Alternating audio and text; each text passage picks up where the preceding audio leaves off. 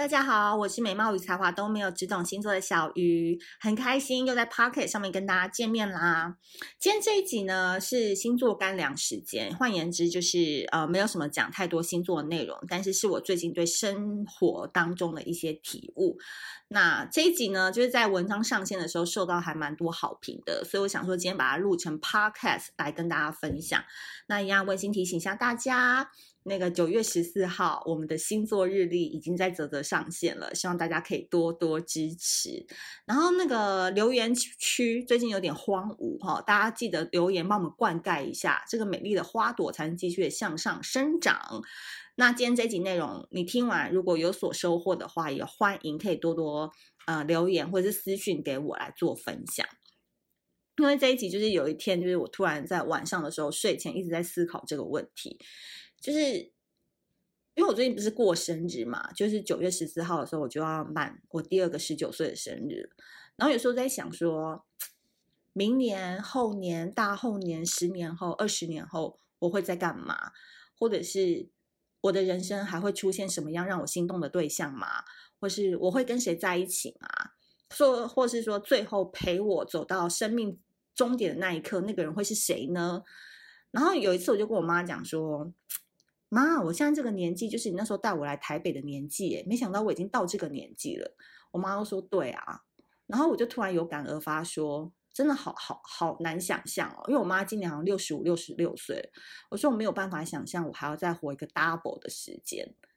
她说很，为什么要这样子想？我就说。因为我觉得我活到这个年纪，我就遇过了很多事情，我都觉得已经有点累了。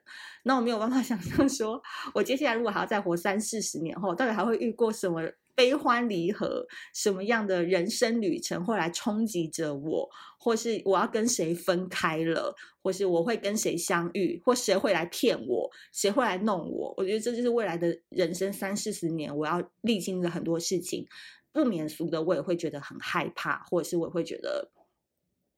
人为什么要活这么长？这种感觉。然后我妈就说：“嗯，不瞒你说，人生就是这样，就是你你在你现在假设你听的年纪你是三十岁，然后或者是二十五岁，你可能还在 enjoy 这个年纪。可是像我到现在，我就会觉得哇，还要再活三十年呢，就我到底还会遇到什么样的人事变化？其实就会觉得，哎，好像累累的。”后来我就慢慢的悟出一个道理啦，但这个概念其实也不是我提出来的，就呃网络上有一些文章也在讲这个概念。那我再回到我就是跟我妈互动的那个时候好了，就是我们那时候就去吃牛排嘛，然后牛排馆人就说：“哎，庆生，那帮我们拍照片这样。”然后我妈就是。一直看我们拍的那个照片，然后就是露出了一个很难得的欣慰表情。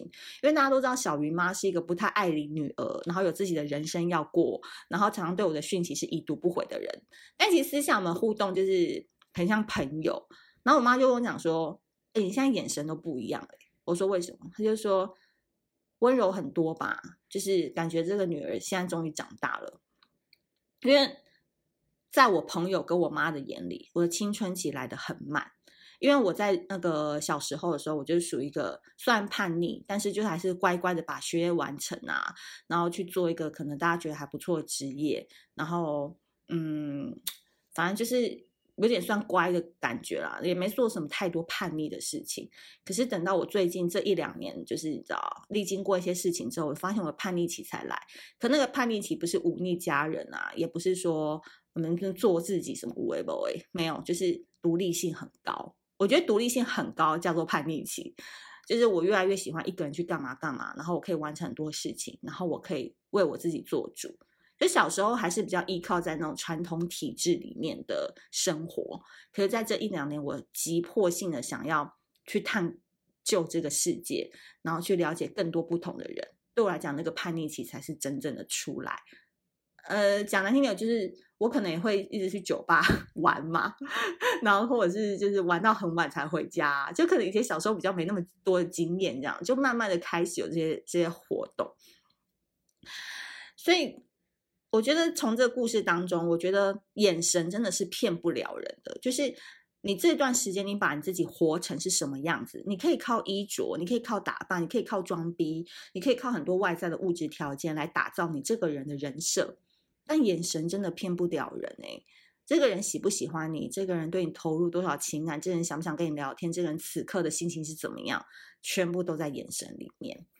所以呢，我觉得在今年哦，大家不晓得有没有就是看常看一些文章，都在谈一个概念，叫做松弛感，就是说女性可能要放松，不要太纠结，活在当下等等，然后你就可以获得一个松弛感。那时候松弛感可以帮助你达到人生很多的目标啊，两性关系更好啊，什么什么叭叭叭叭叭。但其实我觉得松弛感哪有这么容易啊？如果每个人都可以拥有松弛感的话，那大家还在焦虑什么？这个时代还在焦虑什么？容貌焦虑、金钱焦虑、身材焦虑，大家在焦虑，不可能的。所谓的每一种感受都是片刻的累积，最后成为你自己个人行走江湖的心法。所以那个 moment，每一个感受的 moment 都很重要。所以我觉得松弛感，你跟年纪太轻的人谈哦，真的是谈不来。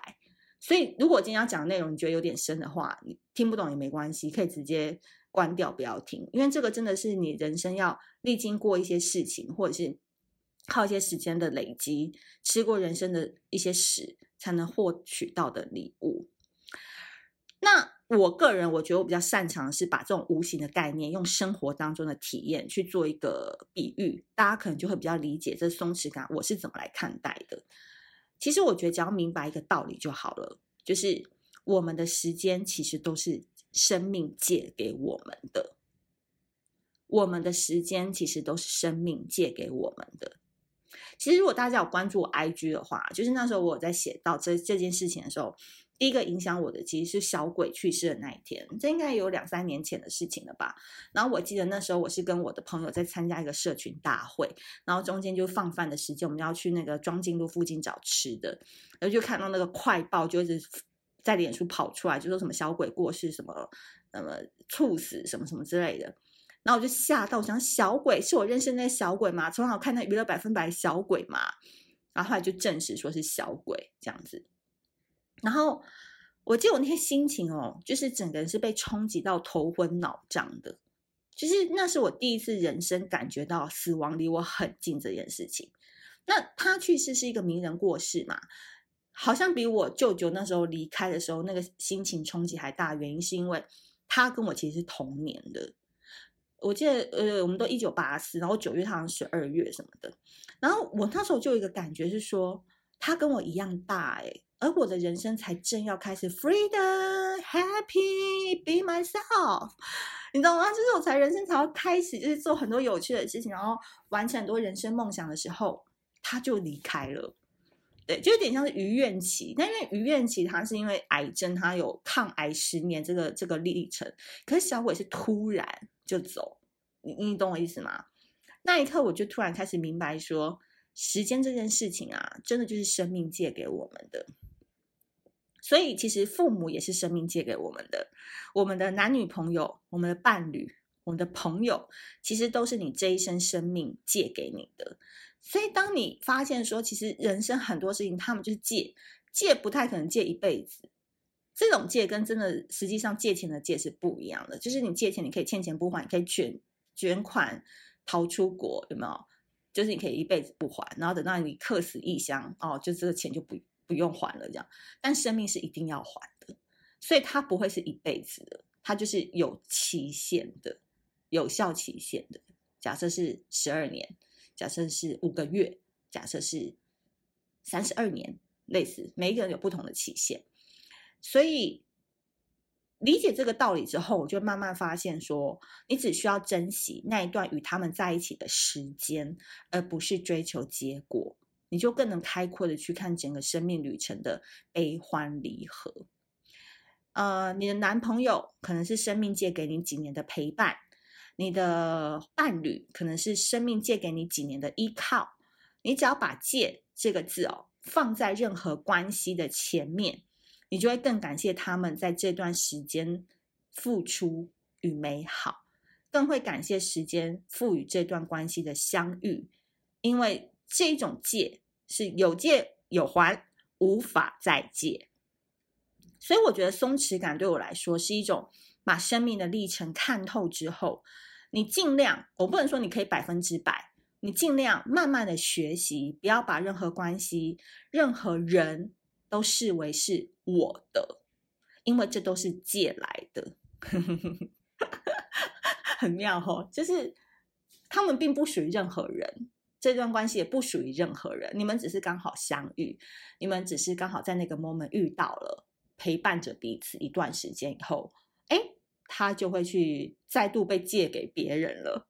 你也是啊，你也会被借给别人啊，就每一个人都是互借的概念，反而更能自在、自信的、快乐的去感受每一个相处的瞬间美好。所以有时候人哦，很多事情你通了就是通了。你悟懂了就是悟懂了，所以很多事情就是这道理想通。你对任何情感关系啊、友情关系、职业上的来往，你都会比较轻松的去面对，一点通通通通通。所以任何关系都是不为我所有，却为我所用的美好，因为到最后能够陪伴自己的只有自己。这个我是觉得是生命最可贵的总结啦。所以呢，你不妨跟你曾经很讨厌的那个对象，或是不妨曾经伤害过你的对象，或是不妨曾经跟你在一起过的对象，不论是家人、朋友什么任何人，你都要说感谢你愿意借给我时间，陪我度过一段美好的旅程。所以把这样子的心情带着，你就会持续的踏上有趣的生命旅程。这就是我所感受到的松弛感。但你说有些人他来伤害你，他来嗯、刺痛你，这种你要不要原谅他呢？我觉得任何的相遇一定都会有意义，但我觉得这样讲很屁啦，就是有点有点鸡汤。可是他一定是来带给你学习什么，或者是反映出你什么样的心情，或者是你哪方面的不足，导致有这个缝隙，让这个人可以来伤害你。可是哦，有些人伤害了他离开了，最后痛的是你嘛。所以最后要和解的其实是跟这段关系的和解，反而不是跟那个人的和解，因为和解了，你也算是放过你自己。嗯，我没有把它讲的再深了，我的感受就是这样。其实再深的话，你们可能每一个人的心情会不一样的去看这件事，但我们还是尽量要人要有趋光性嘛，我们还是要尽量向往美好。所以我们的时间，你只要每一次遇到一个很纠结的情况，比如说我举一个例。